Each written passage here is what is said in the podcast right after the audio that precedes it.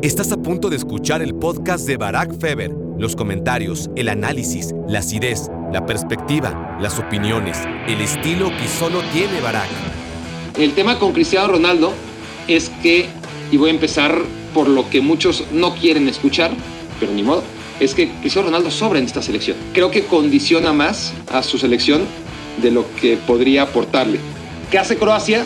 No asumir riesgos. Sabía que no podía perder balones, porque si perdía balones, entonces le daba la oportunidad a Japón de atacar al espacio, que es lo que mejor hace muy rápido, muy vertical, en dos, tres toques y tiene un mano a mano contra tu portero. Esa permisividad y poca conciencia de dónde estaban parados los coreanos le facilitó mucho las cosas a Brasil, al grado que, que Richarlison pudo hacer la poquita, ¿no? Sin que nadie le despeinara, sin que nadie le interrumpiera su diversión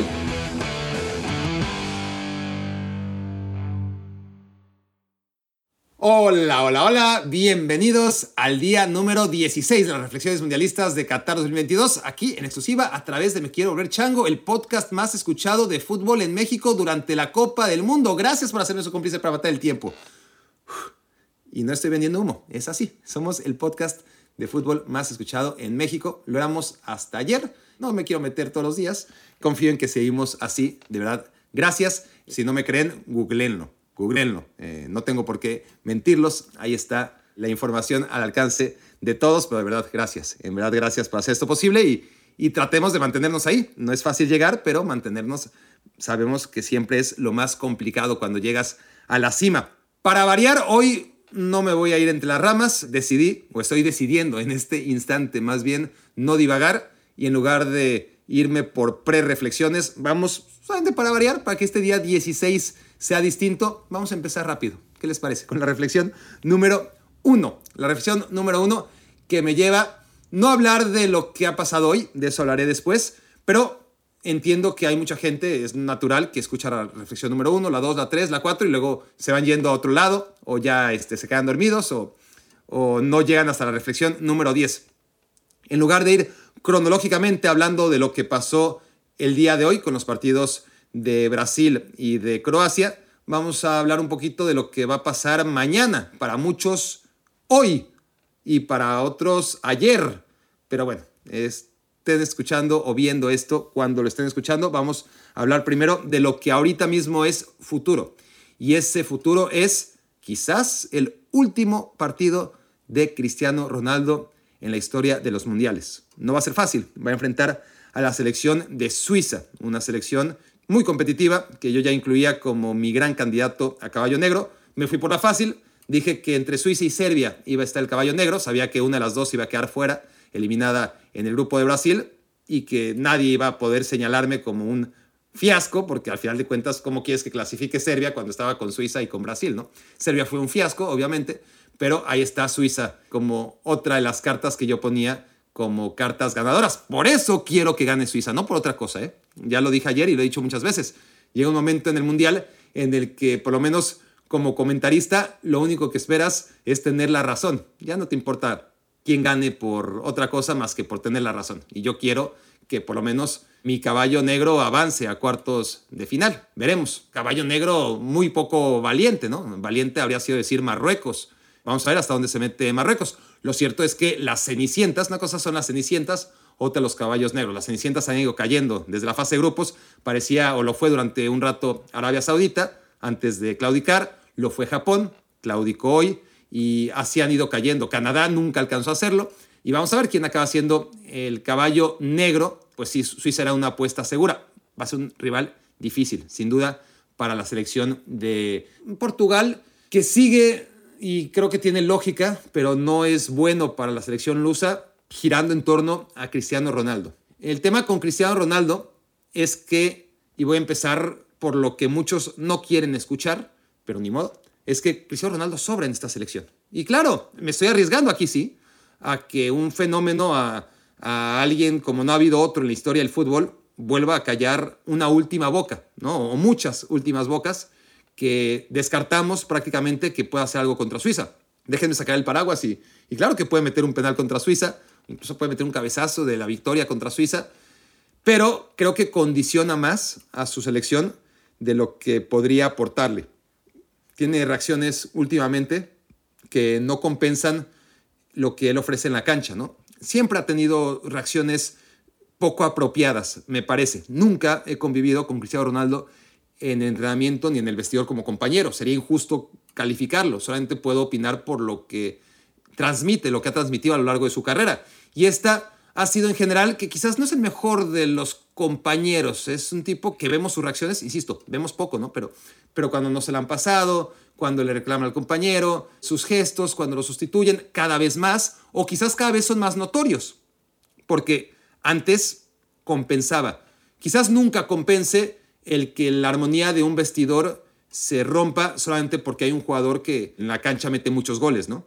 Pero tratándose de Cristiano Ronaldo y además diciendo que esto de que rompe vestidores o, que atenta a la armonía de los vestidores es demasiado atrevido y arriesgado porque no lo sabemos, pero sí a la pinta que si esto no ha sido la norma a lo largo de su carrera, si ha sido un buen compañero, si ha sido alguien con quien se sienten a gusto todos los futbolistas del vestidor porque resuelven la cancha y porque fuera de ella no es tan insoportable como parece, pues esta tendencia ciertamente ha cambiado en los últimos tiempos o en el último año. Cristiano Ronaldo se ha convertido en un lastre para el Manchester United primero y para Portugal después. ¿Por qué? Porque ya estas actitudes que siempre le han acompañado y que ahora parecen peores, quizás parecen peores solamente en función de que ya no compensan, de que ya no hay un, bueno, Cristiano Ronaldo es así, pero mira, ¿quién se va a fijar en que Cristiano Ronaldo, sea como sea, como le da la gana, cuando en la cancha mete la cantidad de goles que mete, gana la cantidad de puntos que gana, llega a ganar incluso los títulos que, llegó a ganar, ¿no? Entonces, el tema con Cristiano Ronaldo es que ha dejado de hacerlo y es natural. Es decir, a la edad que tiene Cristiano ya más le valía, ¿no? Lo, normal es que el declive futbolístico que ha tenido, pues en cualquier otro jugador de la historia, ya lo empiezan a vivir a los 32, 33 años, no a los 37. Entonces, es un tema natural, pero es un tema que le está afectando ahora mismo a la selección portuguesa. Portugal se tiene que independizar de Cristiano Ronaldo y el día para hacerlo es contra Suiza. Tiene que ser suplente Cristiano Ronaldo. Em, Cristiano Ronaldo no debió ser convocado desde mi punto de vista. Es una barbaridad. No digas cosas inteligentes que parezcan idiotas, pero, pero asumo el riesgo. Y claro, Zlatan Ibrahimovic, por ejemplo, no fue al Mundial pasado con Suecia y hubo una gran polémica. Y no por comparar a, a Zlatan con Cristiano. Claramente Cristiano es más que Zlatan en la historia del fútbol. Y además hubo un enfrentamiento épico entre dos monstruos en su mejor momento ambos repechaje, ¿no? Suecia contra Portugal y Zlatan fue magnífico, magnífico, ¿no? Metió dos goles. Cristiano metió tres y, y Portugal fue el que clasificó a la Copa del Mundo. Pero hay una gran diferencia y es la cantidad de grandes futbolistas que ahora tiene Portugal. Suecia no, ¿no? Suecia era siempre, durante 20 años, Zlatan y, a ver quién es el valiente que, que dice un nombre de un futbolista sueco que no fuera Zlatan. Entonces, cuando no convocan a Zlatan Ibrahimovic al Mundial de 2018, pues era la gran noticia, ¿no? Era una de las noticias que, más impactaron al mundo del fútbol, que, que, Suecia había renunciado a la posibilidad de llevar a Zlatan Ibrahimovic. Zlatan, que había renunciado a la selección previamente, que le, y cuando dijo, estoy disponible, el técnico dijo, no, no, gracias, estamos, estamos bien. Y Suecia llegó a cuartos de final digan, oh, wow. Bueno, desde el 94 Suecia había hecho algo parecido. ¿Cuántas veces Zlatan fue al Mundial y no pasó nada con Suecia? Bueno, sin Zlatan, el grupo estaba mejor y consiguió algo que, que, pocas veces ha conseguido Suecia, ¿no? Meterse a cuartos de final de la Copa del Mundo. Con Portugal, la gran diferencia es que tiene más potencial. Y claro, y que Cristiano Ronaldo es otro boleto, ¿no? Y dejarlo fuera quizás habría hecho incluso más ruido y, desestabilizado más a la selección portuguesa viviendo a, la sombra de Cristiano Ronaldo y hubiera tenido más que perder que ganar porque cualquier cosa que saliese mal, entonces diría todo el mundo, o medio mundo, o medio mundo más uno, que las cosas salieron mal porque no llevaron a Cristiano Ronaldo. Desde ese punto de vista, Fernando Santos no podía cometer la ingratitud de no llevar a Cristiano Ronaldo a su quinto mundial y dar la posibilidad de convertirse en lo que es ahora, el único jugador de todos los tiempos que ha metido gol en cinco Copas del Mundo. Pero sí pienso yo que, rompe la armonía del equipo, que así como ha roto el vestidor, o por lo menos fracturado el vestidor del, Manchester United, y eso prácticamente es algo público, pues en Portugal ya nos empieza a dar esas sensaciones, ¿no? Eh, cuando sustituyen, la cara de siempre. Eh, Fernando Santos me sorprendió eh, diciendo que no le gustó la actitud de Cristiano Ronaldo. En otros momentos hubiera dicho, no, no, ¿cuál actitud? Hubiera mirado a otro lado y, y se hubiera hecho el tonto con la pregunta, ¿no? Entonces, sí hay señas de rebeldía desde el primer día, que a mí nunca me gustan y ni lo comenté, creo, porque se habló mucho de cuando llegó Cristiano Ronaldo al vestidor, a la concentración el primer día, a saludar a todos y, Bruno Fernández le dejó la mano tendida. Eso está fuera de contexto y no estábamos ahí como para saber qué pasó antes y, y si realmente le dejó la mano colgada o no. Y luego en el entrenamiento, Cancelo, pues por lo menos no sabíamos qué discutían o qué puntos de vista intercambiaban, pero sí veíamos a un Joao Cancelo que no se hacía menos ante Cristiano Ronaldo. Cosas que a mí, honestamente, no me gusta profundizar sobre ellas porque es muy fácil sacar de contexto o acomodarlas al contexto que, que a uno le da la gana. Pero creo que sí son detallitos. Eso de Bruno me parece una tontería, pero bueno, es, para mi conveniencia, sumémoslo. Ahora, lo de Joao Cancelo, estoy hablando del primer entrenamiento y imágenes de las que se habló mucho en los días previos al Mundial. Me parece mucho más sintomático las declaraciones del técnico respecto a que no le gustó algo tan sencillo como decir no me gustó. Es algo que, que no suele decirse ¿no? ante la figura intocable Cristiano Ronaldo en Portugal. Yo creo que no debió ir a la Copa del Mundo, ¿no? pero bueno, ya que está ahí, debería asumir un rol no protagónico, un rol desde la banca. Porque incluir a Cristiano Ronaldo significa tener que reacomodar todo. Y Portugal tiene tan buena selección que es una pena. Realmente es una pena que para que Cristiano Ronaldo pueda ser centro delantero, entonces primero prescindas de Andrés Silva, que es lo de menos. No está en su mejor momento. Pero luego provoques que Bruno Fernández juegue más escorado a la banda, cuando lo suyo es jugar por dentro. Que Bernardo Silva juegue 15 metros más atrás de donde realmente marca diferencias y donde es mejor jugador. Que Rafael Leao no tenga ningún protagonismo en absoluto. Todo eso hace a Portugal más débil, porque Portugal, que sigue basando sus posibilidades en una defensa rocosa, lo que menos tiene ahora mismo es defensas de categoría. Tiene muy buenos laterales, muy, muy buenos, por la derecha y, por la izquierda, más allá de, de, la lesión de Nuno Méndez. Es tía Rafael Guerreiro, me gusta más, y lo he dicho muchas veces en este momento, Mario Rui, pero bueno, ya hablaré de, del Napoli porque nunca puede pasar un podcast sin que hable por lo menos un poquito del Napoli y lo tengo planeado, advertidos están. El tema es que tiene lo justo en defensa, ¿no? Ya tuvo que jugar Pepe el último partido, parecía que iba a ser titular, siempre no. Están Rubén Neves, Danilo Pereira eh, se lesiona, que ni siquiera es defensa central, en fin. Entonces, juega un poquito más al ataque, ¿no? Y, tienes las piezas para hacerlo, acomódalas. Más allá de la lesión de Jota, tienes una cantidad de futbolistas y de mediocampistas también de contención que te pueden dar equilibrio, porque no todos son extremos y, y mediapuntas en, en Portugal. Y yo creo que Cristiano Ronaldo puede seguir siendo determinante en algún momento, ¿no? El pánico escénico, que por sí tiene una Copa del Mundo, agrégale a tener a Cristiano Ronaldo en la banca y, a que salga en cualquier momento cuando se va a acabar el segundo tiempo o llegan los tiempos extra, por ejemplo. Eso cuenta, ¿no? Porque además ya agarras a, a los rivales cansados y Cristiano Ronaldo, que ya no tiene esa potencia ni esa agilidad de, de antes, por lo menos puede equilibrar, ¿no? Si, si está a cero contra futbolistas que tienen ya las piernas cansadas. Entonces, me interesa mucho, casi descarto la posibilidad de que Cristiano Ronaldo salga a la banca contra Suiza, pero me parece que ahí están basadas muy buena parte de las esperanzas de Portugal de avanzar en un partido que ya a priori me parecía el más complicado de todos, el más parejo de los octavos de final. Y, bueno, vamos a ver qué pasa con Cristiano Ronaldo, que querramos o no, aún con esta generación magnífica de Portugal, sigue eclipsando todo lo demás que se pueda hablar de la selección portuguesa, ¿no? Todo sigue girando en torno a Cristiano Ronaldo y ya hablaremos de eso mañana. Muchos, muchos, muchos estarán pendientes del podcast de mañana, esperando que me tenga que tragar mis palabras.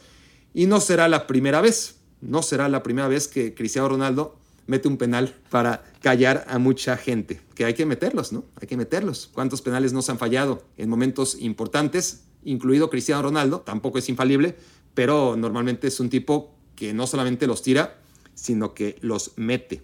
Reflexión número 2. Ahora sí, vámonos ya al partido de Japón contra Croacia.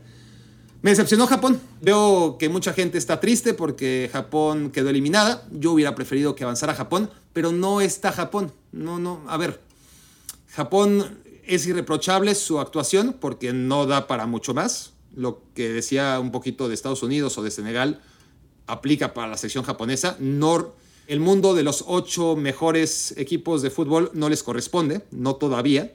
están lejos de él y eso no quiere decir que de repente no se puedan meter a cuartos de final. Todos lo han hecho, lo ha hecho Estados Unidos, lo ha hecho Senegal, no lo había hecho Japón y habría sido bonito que lo hiciera, estuvo cerca, pero cuando digo que no me gustó así, lo digo porque yo entiendo que en un contexto en el que te toca el grupo con Alemania y con España, y aunque no quieras, toca defender, porque son dos equipos muy propositivos, son dos equipos que manejan muy bien la pelota y que son agresivos, a diferencia del resto de selecciones en una Copa del Mundo. Son dos selecciones distintas, eh, la alemana y la española.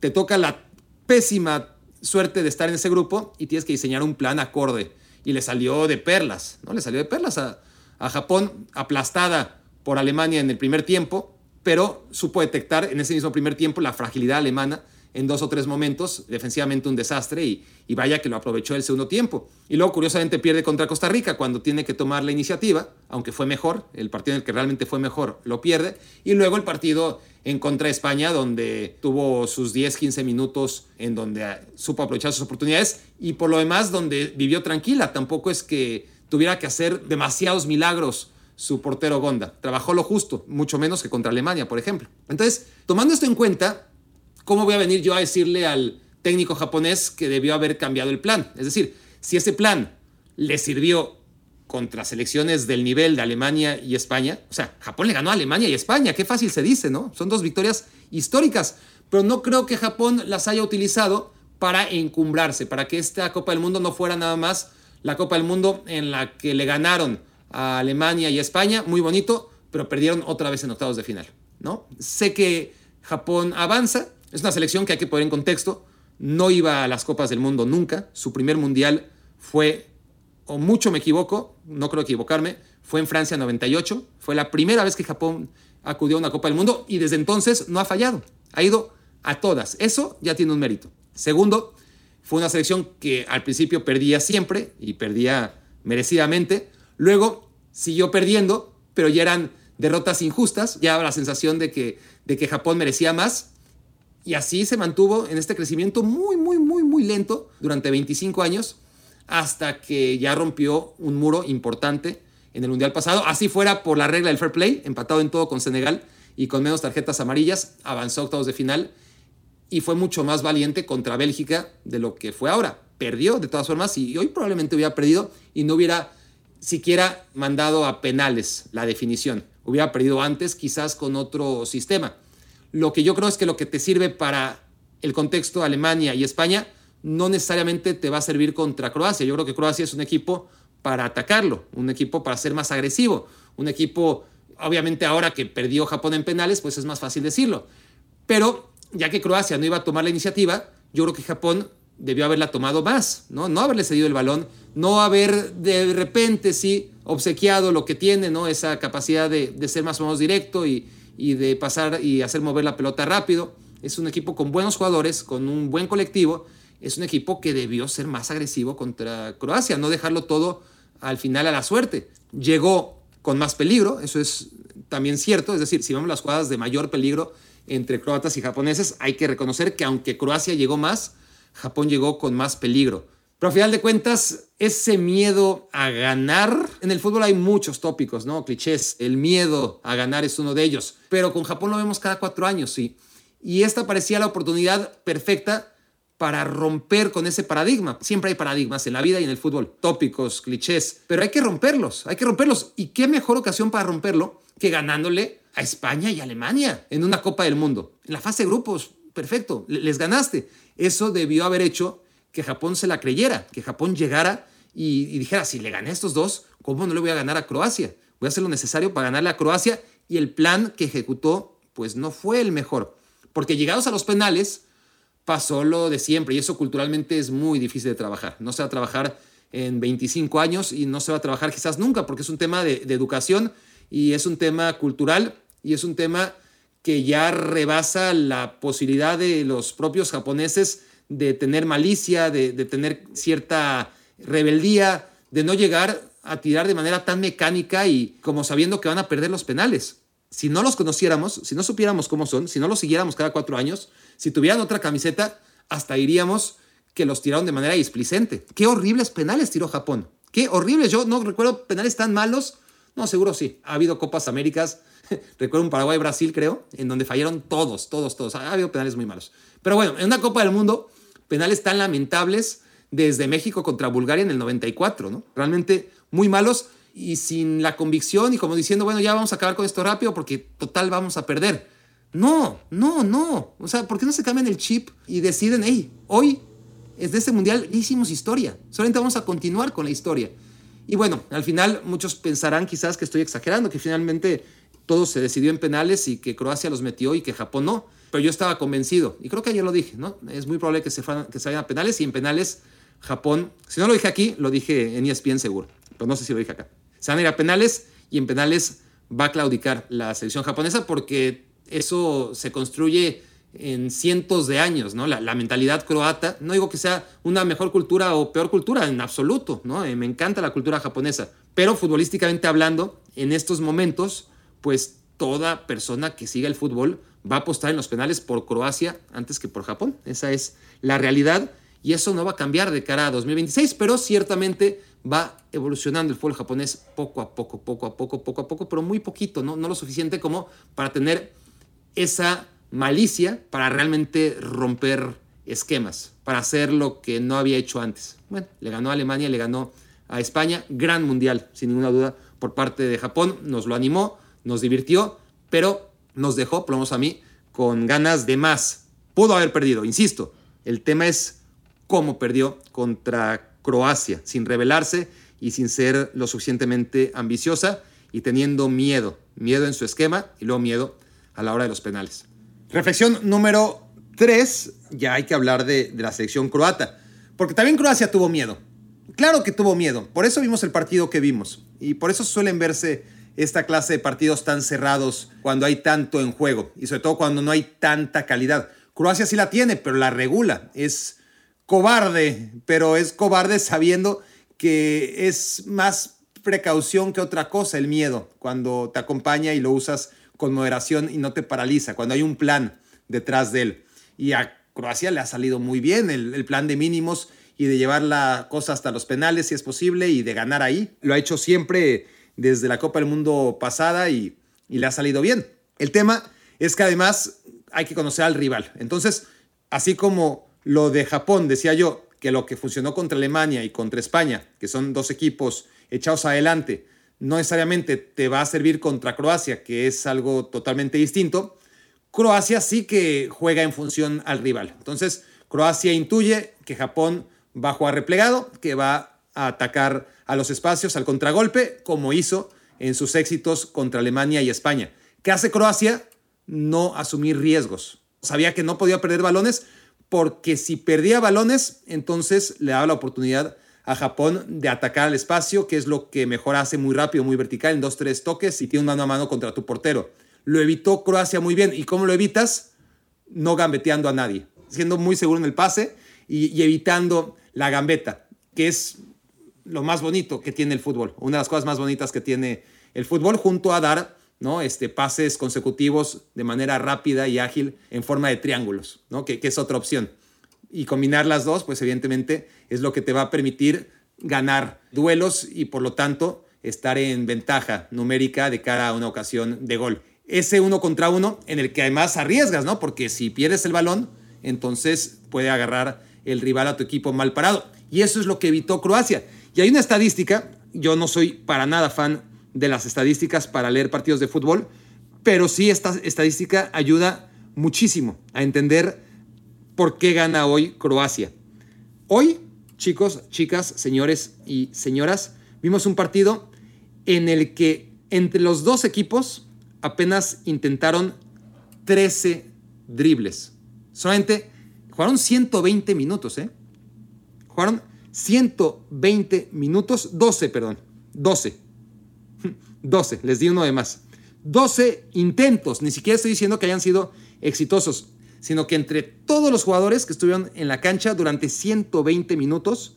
Y ahora, si quieren, cuando termine este, esta reflexión, voy a agarrar un partido al azar. Diría que el que ustedes quieran, pero pues cómo voy a saber. Primer número que se me ocurra y, y buscamos ese partido para ver cuántos dribles hay en un partido promedio, ¿no? De Copa del Mundo. Aquí hubo 12 intentos entre los dos equipos, ¿no? De los cuales Japón, por ejemplo, lo intentó siete veces y consiguió éxito en cuatro de ellos. Croacia solamente lo intentó cinco veces en todo el partido. Intentó cinco regates, teniendo futbolistas como Kovacic, como Modric, como Perisic, como Kramaric. Realmente talento no le falta a la selección de, Croacia. Incluso en defensa, Guardiol, vamos, eh, no jugó hoy un lateral izquierdo que también tiene drible como Borna Sosa, pero tampoco hubiera driblado, porque la indicación era no driblen porque no queremos perder el balón. Solamente 12 dribles en todo el partido, en 120 minutos. Un drible cada 10 minutos y eso sin, sin un intento. No, no, no, a ver. Un intento de drible, un intento de gambeta, de regate o como le quieran llamar, por cada 10 minutos de juego. Eso es dramático. Estuve revisando, tuve el tiempo suficiente en uno, no crean que tengo demasiado tiempo, ¿eh? pero en uno de los muchos enlaces que hacemos durante el día, éramos un panel de chorrocientos y no es que no me interese lo que digan mis compañeros, pero me interesó más en un momento terminar de dar mi opinión y, empezar a buscar, porque había hablado eso, que me había llamado mucha atención, que, que no había regate en el partido, ¿no? Entonces, mientras estaban discutiendo otras cosas, yo me dediqué medio disimuladamente a checar partido por partido las estadísticas para encontrar si realmente había un partido con menos regates y con menos intentos de, de dribles ¿no? en, en la Copa del Mundo. Y me topé con uno muy similar, similar nada más, que fue el de Serbia contra Suiza. Serbia contra Suiza se jugaron 90 minutos y hubo 13 intentos de dribles, que es muy, muy poco.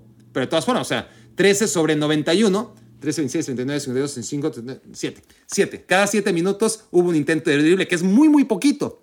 Y, es un contexto en el que Suiza contra Serbia era poco menos que la guerra. ¿no? Era un contexto en el que se juega en el último partido, con todos los antecedentes entre unos y otros, tanto futbolísticos como extra futbolísticos, y se entiende que había un miedo, un pavor a perder y, y hacer el villano que nadie o muy pocos intentaron quitarse a rivales de encima, ¿no? Pero ese era el partido hasta ahora con menos intentos de drible, y en 90 minutos tuvo más que los 120 minutos que jugaron croatas y japoneses. Entonces, a ver, un partido al azar, porque pues, obviamente yo puedo hablar de números y dicen poco, ¿no? Más allá que, que, a mí me parece que ya es suficiente decir con que hubo un intento de regate, ni siquiera un regate exitoso, un intento de regate en promedio cada 10 minutos. Eso me parece más que suficiente, pero a ver, no, no quiero, el primer partido que sale es Brasil-Corea, no quiero poner a Brasil porque sería trampa. Vamos a ver, así al azar. Agarré Polonia contra Argentina. Polonia contra Argentina, y miren que Polonia no dribla a nadie. Hubo intentos de drible. A ver. Sí, Polonia solamente lo intentó cinco veces. Argentina, 13. No fue un partido con demasiados, pero hubo 18, ¿no? Contra los 12 que hubo en 120 minutos. Por hablar de un partido con pocos dribles. Pero si seguimos buscando, encontramos partidos de 15 contra 17. Esos serían los normales. Inglaterra contra Senegal, por ejemplo, también un partido en el que había mucho en juego. Inglaterra contra Senegal, tenemos dribles, 13 intentos de la selección de Inglaterra y 7 de Senegal, 20. Hmm, eso es más o menos lo normal que puedes esperar en un partido de 90 minutos. Entonces, este tema de lo poco que quiso arriesgar Croacia y también Japón, pues es bastante evidente a través de esa estadística. Reflexión número 4 se van a los penales, se van a los penales y yo tengo una teoría desarrollada, porque me revienta cada vez que se dice la, la lotería, son un volado. No son un volado, es algo súper futbolístico. No me encanta que se vayan a penales, no hay mejor solución tampoco. Durante muchos años y décadas se podía jugar un partido extra, lo cual estaba bien, pero ahora está claro que, es imposible hacer ese tipo de cosas, como si no hubiera suficientes partidos. Y estaba cabrón, ¿no? O sea, jugabas 90 minutos desgastándote y luego otra vez a empezar desde cero. Bueno, hasta hace bien poco, en, todavía en Inglaterra, se, en la FA Cup sigue habiendo el replay, ¿no? Cada vez más limitado, pero si empatan, vuelven a jugar. Así ha sido siempre, pero bueno, los penales después de la prórroga está bien. Y hay mucha gente que dice que quiten la prórroga. Yo digo, no, es decir, ponle un filtro más antes de los penales. Está bien, la mayoría de las veces nos vamos a ir a penales, pero dale a ese equipo que está buscando la victoria una posibilidad más. O fuera máscaras, pregúntale a los capitanes, a los entrenadores, a ver, ¿quieren penales o quieren tiempo extra? Y si los dos capitanes coinciden en que quieren irse directo a los penales, que se vayan a los penales.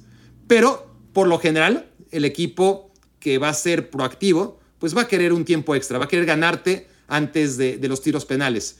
El equipo que sale a defenderse, obviamente le va a ser mucho más fácil defenderse durante 90 minutos que hacerlo durante 120 minutos. Así que esa es una de las reglas que impondría yo. Suena descabellado, pero estaría bien, porque así evitaríamos 30 minutos donde los equipos realmente muchas veces este, en tiempo extra no quieren hacer nada, no quieren hacer nada, quieren irse a los penales, están cansados, tienen mucho miedo a perder y es mucho más el miedo a perder, es mucho mayor a, a la ambición a ganar antes de los tiros penales.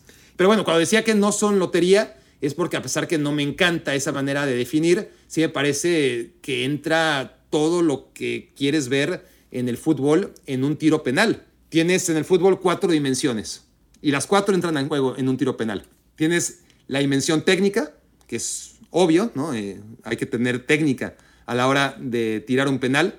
Tienes la dimensión anímica, que también es evidente, es, lo es todo. Son las dos principales, ¿no? La dimensión técnica y la dimensión anímica, sobre todo si se trata de un tiro penal. Tienes que estar preparado para las dos. Técnicamente, pues mientras más penales practiques, pues más vas a tener desarrollado ese mecanismo de, encontrar los, los ángulos o, la potencia o, o, el tiro penal que estás buscando, ¿no? Pero, obviamente, todo lo que haces en un entrenamiento, puedes tirar 10 penales y meter los 10 o 20 de 20, pero a un entrenamiento no vas a llevar ni, al, ni el ambiente, ni el estadio, ni la tensión, ni, ni la responsabilidad que acarrea un tiro penal. Eso no lo puedes transportar, por eso la dimensión anímica a la hora de tirar un penal es la más importante, o por lo menos igual que la técnica. Pero también está la dimensión física. Y esto lo he hablado yo con futbolistas o exfutbolistas tipo Mario Kempes, ¿no? Es decir, este, Mario Kempes pues, nos podrá vender humo en ciertos temas, pero él estuvo ahí y, sabe de qué se trata tirar un penal en una Copa del Mundo, ¿no? Y él dice que tiene su lógica, ¿no? Pero, pero si lo dice Barack Feber, pues qué pero avalado por, por alguien de, este nivel, tiras un penal cansado, estás cansado y, no es lo mismo. Tienes que estar realmente bien, sentirte bien físicamente. Viene saliendo una lesión, no tires un penal. No tires un penal cuando estás saliendo una lesión porque no estás físicamente bien para algo tan fácil desde fuera como es tirar un penal, que lo hacemos todos, ¿no? Y luego, la cuarta dimensión es la que yo creo que es más reciente, pero que ya, por supuesto, entra en juego, que es la dimensión táctica, ¿no? al final de cuentas, sobre todo para los porteros, deben tener estudiados perfectamente a todos los posibles tiradores. Es parte del trabajo del cuerpo técnico darle a su portero toda la información necesaria de hacia dónde van y hacia cuáles son las tendencias de los potenciales tiradores de penales de sus rivales, ¿no? Entonces entran en juego todas las dimensiones del fútbol y por eso es muy merecido cuando un equipo vence a otro en la tanda de penales y por eso es más que merecido que le haya ganado Croacia a Japón. Reflexión 5, porque sí, no quiero estirar demasiado la 4, ya hablé bastante, vamos a dar un pequeño salto, pero dentro de este o de los tiros penales me ha llamado mucho la atención desde la Eurocopa que ahora hay dos volados y me parece una idiotez. Honestamente, no entiendo. Si alguien tiene una hipótesis, que me la comparta y, seguramente estoy bloqueado y hay algo que escapa de mi, a mi raciocinio, pero normalmente haces un volado, ¿no? Por los tiros penales.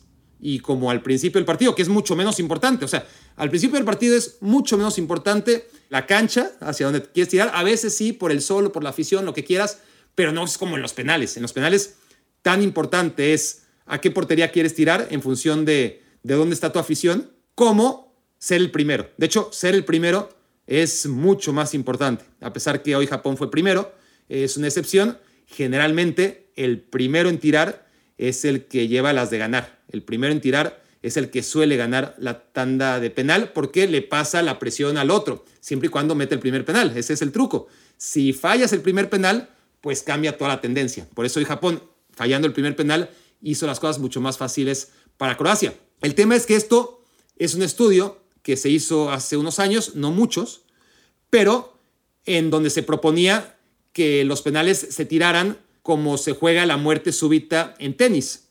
En tenis, en muerte súbita, saca uno y en lugar de volver a sacar, después de un saque, el otro saca dos veces. Y cuando el otro saca dos veces, aquel que sacó primero saca otras dos veces y así. Se llama abba, ¿no? Abba con dos veces.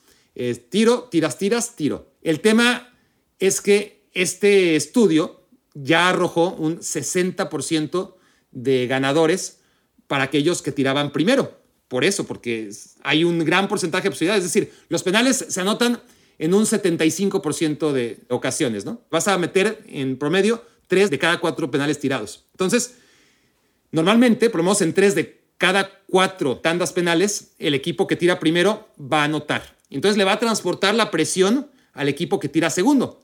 Y el equipo que tira segundo ya va en contra de la estadística. Ahora, este estudio ya es de sobra conocido, ya está metido también en la cabeza probablemente de los jugadores, quieran o no, ya lo saben, eh, por lo menos muchos de ellos.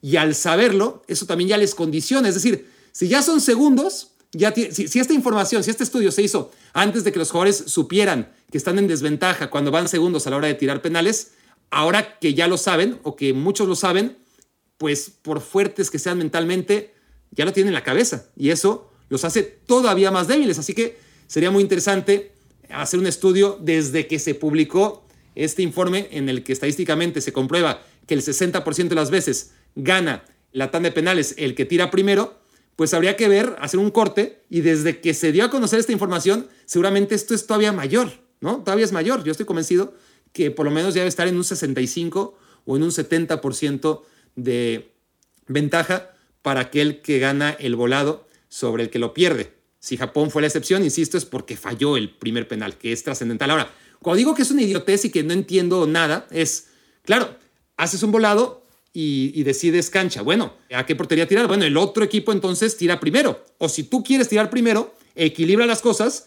y que el otro equipo escoja portería. Pero aquí, y, le pasó a España, y, está muy claro en, el partido de la Euro, algunos o, la mayoría se acordará, Chiellini y Jordi Alba, y Jordi Alba perdió los dos volados y no entendía qué estaba pasando, ¿no? Y, y Chiellini se pitorreó y, fue muy divertido para todos los que no éramos Jordi Alba en ese momento. Entonces, si ya estás dejando la suerte, porque claro, este, los penales no son un volado. El único volado es el que determina quién va a tirar primero, que como les dije, es muy importante. Bueno, por lo menos el que va a tirar después, que tenga la ventaja de tirar a la portería que ellos quieren, donde está la afición que ellos desean. Me parece muy raro y no lo puedo explicar por qué se tiran dos volados, ¿no? No tiene, desde mi punto de vista, el menor de los sentidos. Reflexión número 6. Ya voy con Brasil. Tranquilos, porque lo de Croacia hay que destacarlo también. Es decir, es un país de 4 millones de habitantes, de menos de 4 millones de habitantes. Se habla mucho de Uruguay en este sentido porque ha ganado dos Copas del Mundo, pero Uruguay ha hecho mucho menos que Croacia en los mundiales recientes. Croacia fue tercer lugar en Francia 98. Croacia fue segundo lugar en Rusia 2018. Croacia está entre los ocho finalistas de este mundial y puede ser, vamos a ver qué hace Marruecos, vamos a ver lo que hace Suiza, que serían como también el que gane de, ¿no? Si, Marruecos o Suiza logran vencer a Portugal y España, entonces ahí tendremos al equipo menos esperado en octavos de final. Pero si al final es Croacia, pues Croacia en medio de Inglaterra, de Francia, de Países Bajos, de Argentina, de Brasil y probablemente de Portugal y de España, pues Croacia eh, a priori es el que menos potencial tiene y sin embargo ya está otra vez en cuartos de final un país que vamos, qué cantidad de, buenos futbolistas tiene para sus eh, estadísticas demográficas. 128 están en el lugar número 128 de ciudadanos o no de ciudadanos, porque al final de cuentas hay muchos ciudadanos croatas fuera de Croacia, ¿no? Pero 128 en número de habitantes. Y claro, no hay estadística más mentirosa que la de número de habitantes para poder calcular calidad futbolística, porque es totalmente inverso a la lógica, ¿no? Los países con más habitantes son los que peor fútbol tienen, menos Brasil, menos Brasil. Pero olvídense de China, de la India, de Pakistán, de Indonesia, inclusive de los Estados Unidos, que ya es un caso mucho menos dramático que, los anteriores, pero sí, los países con más habitantes son los que peor filtran la calidad de sus futbolistas y, y países pequeñitos como Portugal, pero todavía mucho más pequeños como Croacia y como Uruguay, pero específicamente Croacia, ha hecho cosas realmente que, valen mucho, mucho la pena. Bueno, ahora sí, vamos a la reflexión número 7, que hablando de Uruguay, me lleva a Corea del Sur. Corea del Sur, está muy bien verlo en octavos de final. Yo era el primer entusiasmado en soñar, lo dije ayer, con unos cuartos de final Corea del Sur contra Japón. No lo veía viable, pero sí pensé que iban a competir mucho mejor. Japón, bueno, compitió al final de cuentas, ¿no? Aunque ya dije y argumenté por qué no me gustó lo de Japón, estuvieron ahí. Corea no se presentó. Corea no se presentó y hablando de Uruguay, no pude evitar ponerme los zapatos de los uruguayos, de por sí frustrados, enojados con su técnico, con sus jugadores, con los árbitros, que no ayudaron, no ayudaron en absoluto. No creo que los hayan acuchillado como muchos de ellos creen, pero está claro que eh, el segundo penal o el penal que fue el 2 a 0 para Portugal en el segundo partido y la diferencia de goles fue trascendental. Y luego de los penales que reclaman en el último encuentro contra Ghana, que pudo haber sido la diferencia entre clasificar o no clasificar, la diferencia de goles, después de ganar la Ghana 2 a 0. Si lo hubieran hecho 3 a 0, con alguno de esos penales habrían clasificado. Mm. A lo que voy con esto es que tengan o no tengan razón con los árbitros, la selección de Uruguay con todos sus problemas, una selección que tiene a Darwin Núñez, olvídense de Cavani y de Suárez, pero los Bentancur, los Valverde, de Azcarraeta, Araujo, que probablemente hubiera jugado, porque si estaba inscrito era porque supuestamente iba a poder estar listo a partir de octavos de final, habría competido mucho mejor. A lo mejor perdía 4 a 1 igual contra Brasil. Brasil es muy bueno. Brasil jugó sensacional, pero habría tenido rival. Le habría costado más a Brasil. Corea del Sur, cuando llegas a octavos de final de una Copa del Mundo, puedes tener rivales buenos, rivales no tan buenos y rivales que, no aparecen nunca. Y Corea del Sur fue de esos, no apareció nunca. Yo resumiría el juego que fue muy bueno de Brasil y no quiero quitarle mérito. Me parece que es la mejor actuación que se le ha visto a un equipo de fútbol a estas alturas, porque ya estás hablando de octavos de final. Ya en la fase de grupos puedes ver muchas cosas y goleadas escandalosas, ¿no? Pero el primer tiempo que hace Brasil, pues es una planadora. Yo no veía, ninguno de ustedes veía seguramente un equipo tan superior a otro desde Alemania cuando le pasó por encima a Brasil en semifinales de 2014, ¿no? Claro, todavía Alemania tuvo mucho más mérito y de otra manera, evidentemente, las maneras alemanas y las maneras brasileñas son muy distintas, pero que impactara tanto una actuación de un equipo sobre otro, que, que, lo hiciera trizas, que dejara la sensación de qué equipazo a nivel de selecciones y en un mundial, eso no se ve, eso no se ve y lo vimos con la selección brasileña, pero lo vimos también gracias a la selección coreana. Entonces, el partido que resume, o la jugada que resume el partido, es lo que ocurrió antes del primer gol. Un golazo, ¿no? Porque después paredes, toques de primera, buenísimo lo que hace Brasil. Pero antes de eso, Richarlison como foquita. no sé si tres, cuatro, cinco veces en el campo rival, ¿no? Ya tres cuartos de cancha, en el último tercio quizás. Empieza a dominar la pelota, ¿no? No cae. Y el coreano pasivo. Eso no hubiera pasado con Uruguay y no hubiera pasado prácticamente con ninguna de las otras 31 selecciones. Esa permisividad y poca conciencia de dónde estaban parados los coreanos le facilitó mucho las cosas a Brasil, al grado que, que Richarlison pudo hacer la foquita, ¿no? Sin que nadie le despeinara, sin que nadie le interrumpiera su diversión, segundos, instantes antes de que Brasil empezara a triangular, 3, 4, 5 pases y golazo. Buena actuación, sin ninguna duda, de Brasil, pero contextualizada por un Corea del Sur que fue súper, súper débil. Reflexión número 9. No me refiero a que Uruguay hubiera metido patadas, que también. No pido que Corea del Sur haya ido a la yugular o al tobillo de, de un Neymar que, que venía todavía con el tobillo inflamado, que no habría estado tan mal en términos competitivos, pero no seré yo quien exija que los equipos y los jugadores eh, no respeten el fair play. No seré yo, pero eran octavos de final de una Copa del Mundo, tenías a un rival con muy pocas debilidades y una de las debilidades era el tobillo de Neymar. Pero está bien, está bien que no le hayan pegado al tobillo de Neymar. No digo que, que le dieran una patada en los huevos a, a Richarlison para que dejara de hacer la foquita. No, métele el cuerpo, estórbalo, ¿no? Incomódalo por lo menos. Un mundial, por cierto, con dos tarjetas rojas nada más. Eso es increíble. ¿eh? A estas alturas, solamente dos rojas. Y una por porque el portero salió contra Irán, Irán contra Gales. Genesis salió del, del marco, evitó una jugada manifiesta de gol en los últimos minutos y se fue expulsado. La otra fue la de Abubakar, no chinguen, ¿no? Este, solamente dos rojas y una fue La roja porque se quitó la camiseta cuando le metió gol a Brasil. No mames. O sea, yo sé que está en el reglamento y hay que cumplirlo y que es la Copa del Mundo. Y, ya lo dije en una reflexión. El, árbitro, muy amable, se acercó con Abubakar y le dijo, le dijo señor Abubakar, tengo que amonestarlo y como está amonestado se tiene que ir del partido después de meter el gol más importante de su vida. Le metió gol a Brasil en una Copa del Mundo y además Camerún le ganaba a Brasil. Eliminada lo que quieras, pero Camerún le ganaba a Brasil con gol de Abubakar y, además se quita esa camisa marca One, como analizábamos ayer, que hasta debe de, picar, honestamente. Este, no, no, se ve que sea de la mejor calidad, pero vayan ustedes a saber qué tranza hizo Samuel Eto'o con una marca que nadie conoce, que es imposible rastrear a través de Google y que vistió a una selección de Camerún que, que, siempre había traído uniformes muy interesantes, ¿no? Se quita ya por fin esa camisa que, que solamente le picaba y muestra, esto ya no lo analicé en otro momento, pero viendo la estadística de, de que solo hay dos rojas, pues creo que, que, valía la pena hacer más hincapié en la roja a Abubakar, que ha sido uno de los momentos. Como uno de los momentos fue, y ya no hablé de eso, el baile de Chiche, ¿no? Qué maravilla.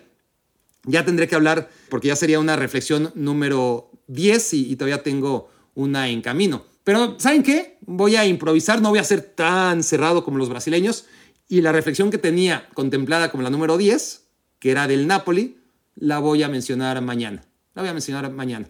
La voy a dejar para mañana, que no pasa nada, no hay prisa, y hoy voy a hablar de Chiche. Pero antes, lo de Abubakar, terminar mi idea con, con una de las dos tarjetas rojas, y yo pensaba, aunque sea reglamento, le sacas la amarilla, le sacas la roja, con ese cuerpo tendrías que darle, en vez de, de, yellow o red card, green card, ¿no? Dale la green card para que, para que él y su familia vivan el resto de sus días, si así lo consideran oportuno en Estados Unidos. Este, ¿no? el único color que merecía tras sacarse la camiseta y tamaño cabezazo en contra de, Brasil, el único color de tarjeta que merecía no era una tarjeta roja ni amarilla, sino, sino verde, ¿no? Una, una residencia en Estados Unidos, porque queremos gente como Abubakar, ¿no? Queremos que, que la raza mejore y, Abubakar seguro que, que, haría lo suyo, ¿no? Que todavía tiene 30 años y, y unos cuantos hijos, si así desea, por, qué físico. Sí se nota, ¿no? Quedé prendido por Abubakar, porque hay muchos jugadores mamados.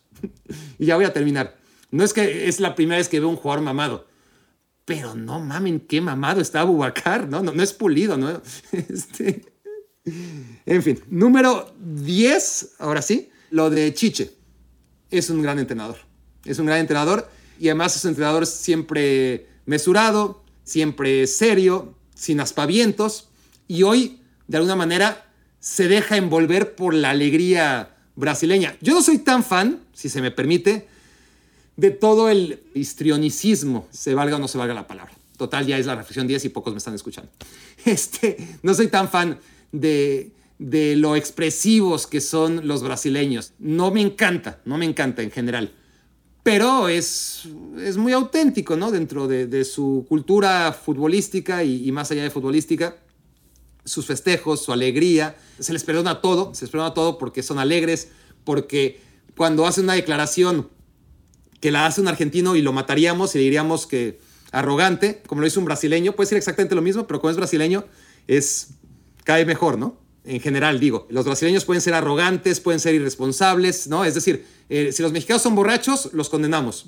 Si los brasileños son borrachos, son unos genios, se lo merecen, ¿no? Si, si los brasileños les perdonamos todo, ¿no? El, circo de, Neymar, de, Vinicius, que hasta ahora se ha portado bien, pero ya veremos a partir de cuartos de final si, no se vuelve loquito y, empieza a perder el foco, ¿no? Y, meterse con rivales y con árbitros y etcétera. O sea, esas actitudes tan brasileñas, si las tiene cualquier otro, los censuramos más. Para los brasileños les solemos perdonar todo y creo que hasta se lo han ganado. Se lo han ganado con partidos como hoy. Esas exhibiciones maravillosas y porque les sale del alma, ¿no? El baile a veces yo, yo creo que hay sobreactuación, por ejemplo, de Neymar, no solamente cuando le meten falta, sino a la hora de, celebrar goles que quizás no ameritan tanto, tanto baile. Pero bueno, ese soy yo, eh, que festejen como quieran, que para ello han luchado mucho para estar donde están, y una vez que están donde están, ni modo de censurarles sus festejos. En general, no me molesta tanto, pero no me encantan. Ahora, ver a Chiche festejar con, con los suyos me pareció increíble, me encantó, porque ya te habla de un técnico que está más allá del bien y del mal, que, lo ha hecho todo bien, y lo ha hecho todo bien. Hay que recordar lo que era Brasil antes de Chiche, realmente era un desastre, era un desastre con Felipao, era horrible, y antes con Dunga, bueno, Primero con Dunga, porque Dunga se fue después de una Copa América desastrosa. Brasil no le ganaba a nadie, salvo que juegan en Brasil. Antes de Dunga era Felipao, que también era una selección horrible de ver. Y antes de Felipao era Dunga, ¿no? Eh, que repitió. Era muy fea la selección brasileña durante muchos años. Vivía nada más del nombre y de la esperanza el Yogo Bonito. Ahora tiene orden Yogo Bonito. Siempre ha utilizado Chiche sus, sus herramientas de la mejor manera posible, porque no es lo mismo este Brasil de lo que era cuando él llegó. Cuando él llegó hace seguramente siete años, era una selección que no tenía tanto talento, tenía Neymar, pero alrededor de Neymar no tenía nada. O sea, los brasileños de la época en el ataque eran Fred, era J.O., yo, era Bernard, era Elano. Por Dios, esos eran los atacantes de, de Brasil. Y en medio campo, pues un poquito William, sí, medio se salvaba, pero lo demás, Brasil con Chiche hizo lo que, lo que tenía que hacer para ser congruente con la calidad que tenía el equipo. Y, era un equipo rocoso y 4-3-3, pero con tres mediocampistas sumamente sólidos y, de no tantas luces, ¿no? no tan brasileños. Casemiro, que es muy bueno y, y, cada vez es mejor y que no era tan, tan, tan bueno hace siete años, pero bueno, que ya era bueno.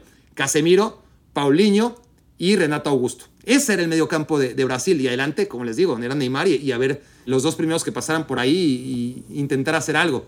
Eso era la selección de, de Brasil. Luego ciertamente sale Firmino y Gabriel Jesús, pero tampoco era como que dijeras, uff, ¿no? Qué maravilla. Firmino y, Gabriel Jesús, inconsistentes ambos. Nada que ver con lo que ha salido en los últimos dos, tres años en la selección brasileña. Y se ha ajustado a todo. Y ahora Brasil juega de maravilla y, y no ha perdido el orden. Sí que Corea del Sur le genera ocasiones de gol, pero eso ya lo hace dentro de un marco en el que Brasil ya va ganando por muchos goles y se lo puede permitir, porque cuando no se lo puede permitir, Serbia cero tiros a puerta, Suiza cero tiros a puerta en todo el partido en 180 minutos y en los primeros 45 minutos tampoco Camerún. Y eso que ya no había una tensión de clasificarse, ¿no? En primer lugar, porque Brasil ya había hecho la tarea y aún así, durante 225 minutos, más todo el tiempo agregado, que se agregó muchísimo, Brasil no es que no recibiera gol, sino que no le tiraron a puerta. Entonces, no deja de ser un equipo sólido, equilibrado y además espectacular. Y ver a Chiche bailar, a mí me encantó. Me encantó. Y meter al tercer portero, que muchos critican, lo hacen con desconocimiento, sin saber que lo primero que hay que hacer como entrenador es pensar en tu vestidor, no pensar en lo que va a decir la prensa, no pensar en si el otro equipo se va a ofender o no, o cómo lo va a interpretar.